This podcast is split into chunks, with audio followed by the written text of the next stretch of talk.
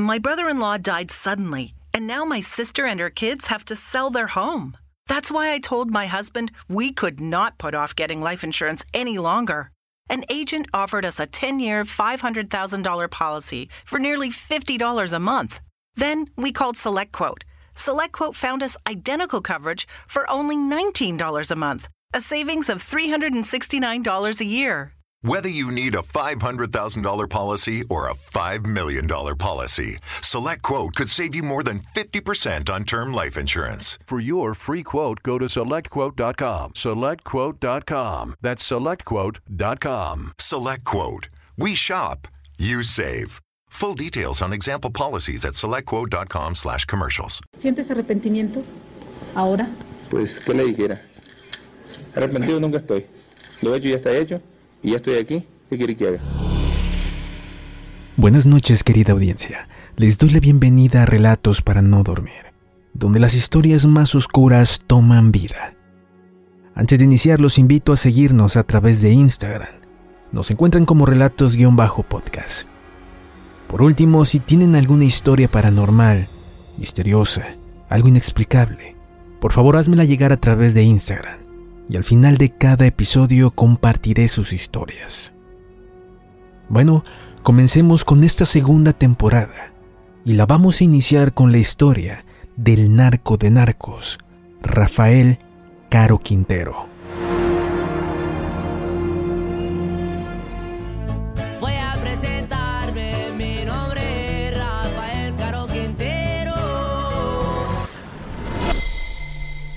Es considerado como una de las leyendas que dio origen a los grandes cárteles del narcotráfico en México. De hecho, en la década de los 80 era considerado como el narco de narcos y uno de los principales exponentes de la segunda generación de narcos en México. Al momento de su detención se decía que la fortuna de este hombre era de 650 millones de dólares. Nació en La Noria, Sinaloa, el 3 de octubre de 1952, proveniente de una familia de ganaderos. Según algunos rumores, es sobrino del capo de los setentas, Lamberto Quintero, y primo del Señor de los Cielos, Amado Carrillo. Cursó estudios hasta sexto año de primaria y luego se dedicó por un tiempo a la agricultura. Entonces cultivaba maíz, trigo y frijol al lado de su padre, Emilio Caro Payán. Cuando éste muere, Caro decide hacerse cargo de la familia, mezclándose casi de inmediato con el negocio de las drogas de la mano de Pedro Áviles, el león de la sierra. Con este traficó por algunos años marihuana hacia Estados Unidos. Tras recibir buena paga, Rafael Caro Quintero y su hermano Jorge Luis comenzaron a rentar fincas y sembrar droga, situación que le otorgó capital suficiente para comprar terreno e incrementar el número de cultivos. Ya con ese dinero se asoció por un tiempo con quien fuera su maestro en las actividades del narcotráfico y el primer gran capo mexicano, Pedro Avilés Pérez. De este hombre, Caro Quintero aprendió todo el negocio. Esta situación le permitió asociarse con su amigo y tío Ernesto Fonseca Carrillo, alias el Doneto, y con el aún hombre más buscado por las autoridades mexicanas y de Estados Unidos, Juan José Esparragosa Moreno, el Azul. Ya con sus nuevos socios, Rafael Caro Quintero inició con el soborno a elementos policíacos, tanto federales como estatales, y llegó a conformar un gran número de elementos que trabajaban para él. En 1977 ocurrió la Operación Cóndor, campaña contra el narcotráfico que se desarrolló en las décadas de los 70 y 80. Sin embargo, esta terminó beneficiando a los capos más famosos de México, pues hizo que además de reunirse en Jalisco, pensaran en una unión que los fortaleciera. Esta pasaría después a la historia como el Cártel de Guadalajara. Félix Gallardo, el líder del cártel, expresó que los capos de México, en lugar de pelear entre ellos, debían crear una única sociedad en la que todos estuvieran seguros. Así fijarían nuevas rutas para exportar las drogas a Estados Unidos y seguirían aumentando su fortuna. Para la década de los 80, el cártel de Jalisco, liberado por el jefe de jefes, Félix Gallardo, ya era una agrupación consolidada que únicamente traficaba con marihuana y amapola. Sin embargo, deseaban pasar a otro nivel e importar cocaína colombiana.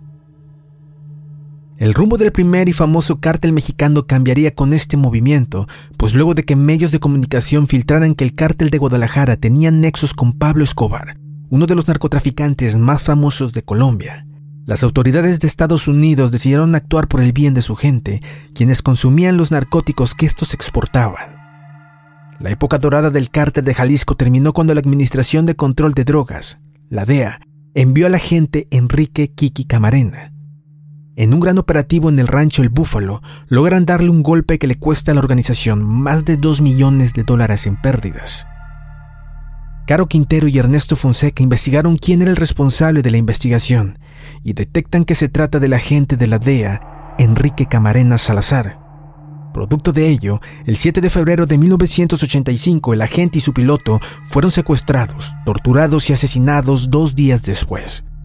Tales delitos fueron el inicio de uno de los conflictos más fuertes entre México y Estados Unidos, pues las investigaciones que se realizaron en torno al homicidio revelaron nexos entre el cártel de Jalisco y políticos militares y oficiales mexicanos. Tras estos hechos, Rafael Caro Quintero huyó a Costa Rica junto con su novia Sara Cosio, hija del entonces secretario de Educación de Jalisco y a su vez sobrina del gobernador de esa entidad. En un operativo, las autoridades de Costa Rica logran detener en su cama y casi semidesnudo a Rafael Caro Quintero, quien después fue extraditado a nuestro país por delitos de narcotráfico y el asesinato del agente de la DEA. Con respecto a la muerte de Enrique Camarena, en una entrevista con Phil Jordan, el exdirector del Centro de Inteligencia de El Paso, Héctor Belleres, exagente de la DEA, y Tosh Puklek, expiloto de la CIA, aseguraron tener las pruebas de que el propio gobierno estadounidense ordenó la ejecución de Camarena en 1985 y además señalaban a Félix Ismael Rodríguez, el gato, el agente de la CIA quien capturó al Che Guevara, como el asesino de Camarena. Durante la investigación descubrieron que algunos efectivos de una agencia de inteligencia de Estados Unidos, infiltrados en la DFS, Dirección Federal de Seguridad, participaron también en el secuestro de Camarena. Dos testigos identificaron a Félix Ismael Rodríguez. Ellos eran de la DFS e informaron que incluso Félix se había identificado como inteligencia norteamericana. Tres décadas después, el narco de narcos recuperó su libertad tras un polémico amparo concedido por el Tribunal Colegiado en materia penal del Tercer Circuito en Jalisco, firmado por la magistrada Rosalía Moreno, Lucio Lira Martínez y José Félix Dávalos, quienes consideraron que Caro Quintero debió ser juzgado en el fuero local por el asesinato de Camarena y no en el federal, tal y como había sucedido. La madrugada del 8 de agosto del año 2013, Rafa Quintero salió caminando y libre de cargos del penal estatal de Jalisco. Luego de 28 años tras las rejas, lo esperaba una camioneta negra.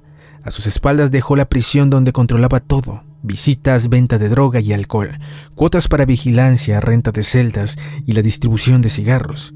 Esto según algunos testigos. Actualmente el líder del extinto cártel de Guadalajara, Rafael Caro Quintero, se ha convertido en el fugitivo más buscado por la DEA, la Administración para el Control de Drogas de Estados Unidos. La agencia ofrece una recompensa de 20 millones de dólares por la información que pueda llevar a su captura. En su ficha la DEA añade la advertencia de que Caro Quintero, que tiene ahora 69 años, va armado y es peligroso. El narcotraficante está acusado del secuestro, tortura y asesinato del agente federal Enrique Kiki Camarena en 1985, además de homicidio, asociación criminal y distribución de marihuana y cocaína. Cuenta la leyenda que Caro Quintero ofreció pagar la deuda externa de México a cambio de ser liberado. ¿Verdad o leyenda? Es algo que nunca sabremos.